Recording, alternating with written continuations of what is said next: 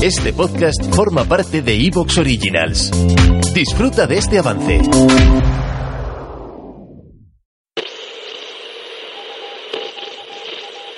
Esto es Historia de Emergencia, una iniciativa de varios podcasts y blogs para hacerte pasar un rato más llevadero durante los días que dure esta emergencia sanitaria. Te narraremos diariamente relatos, hechos, personajes y curiosidades de la historia para acompañarte en estos momentos difíciles. Queremos poner nuestro granito de arena para ayudarte a dar lo mejor de ti mismo durante estos tiempos excepcionales. Espero que te guste. Buenos días, buenas tardes, buenas noches, bienvenidos y bienvenidas a una edición más de Historia de Emergencia.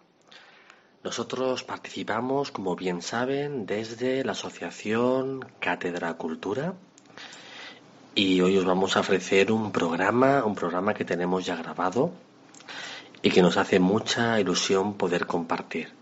Se titula La Reina del Misterio y va así, ni más ni menos, sobre la vida de Agatha Christie. Somos Cátedra Cultura, les habla Tony Cobos, un programa de divulgación histórica, promoción cultural, protección de patrimonio, nos pueden encontrar como Barcelona Mesburrona, M apóstrofo Esburrona, o nos pueden encontrar también como El Jardín de las Delicias, que es otro programa que tenemos sobre, sobre sexualidad. ¿eh?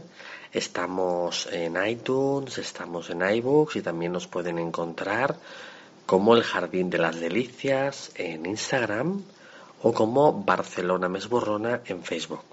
Sin más dilación, vamos a empezar esta última participación en la gran iniciativa de nuestros compañeros y compañeras y de tantos, eh, de tantos programas y tantas entidades que han participado intentando pues eso entretenernos en este tiempo de emergencia en esta cuarentena en esta desescalada que estamos haciendo.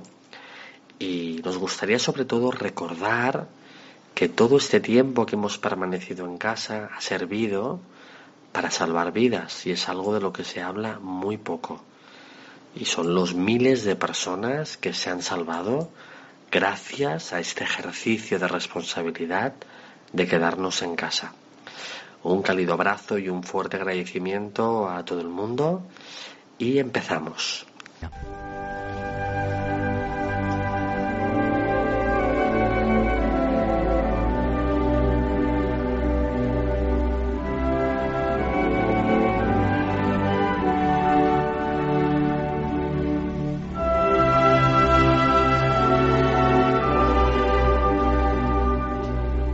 Vamos a imaginarnos al nieto de Agatha Christie, Matthew Pritchard, que en una entrevista nos dice, mi abuela era una abuela normal, cariñosa y curiosa.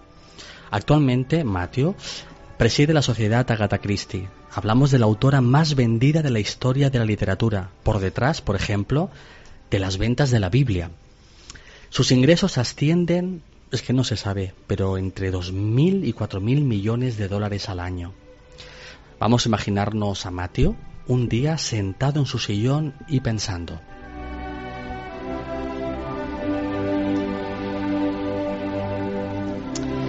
Ay, hoy mi abuela cumpliría 153 años y parece que seguimos todos girando en torno a ella.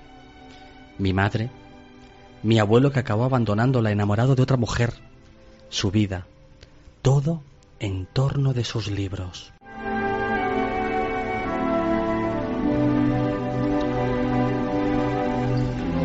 Sagaz, clarividente, era capaz de escribir incluso varias novelas al mismo tiempo. Bueno, o por lo menos nos dice que dos sí. Prefería escribir con caligrafía y en papel, tal cual, y luego transcribía los borradores en su máquina de escribir. A veces escribía las novelas en hojas sueltas dispersas en varias habitaciones, pero en su cabeza la verdad es que tenía muy atado cuál era el argumento.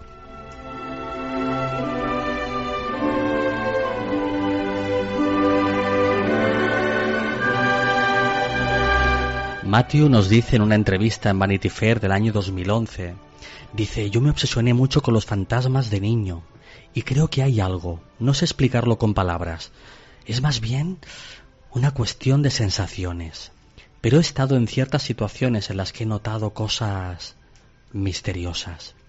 Y es que Ágata, como su madre, Clarice o Clara, creían lo paranormal. Dicen incluso que tuvo amigos imaginarios que la acompañaron toda la vida.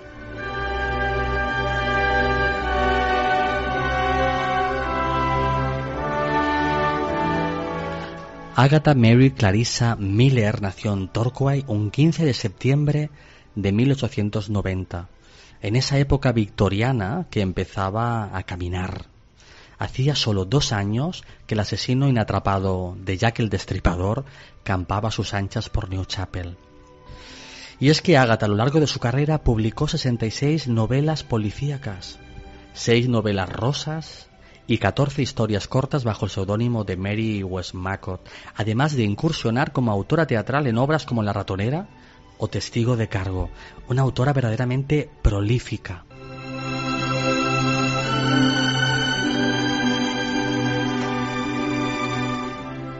Mujer culta y de buena educación que escogió un género muy masculino, el del asesinato, el de los crímenes, el de la sangre, en una época de literatura moralista, también una época de acceso a la cultura, de progresiva democratización de la, literatura y del, y del mundo editorial. Y también, como no, época de viajes y conquistas. Los viajes de Livingstone y Stanley apasionaban al público inglés que seguía sus aventuras con el corazón de África.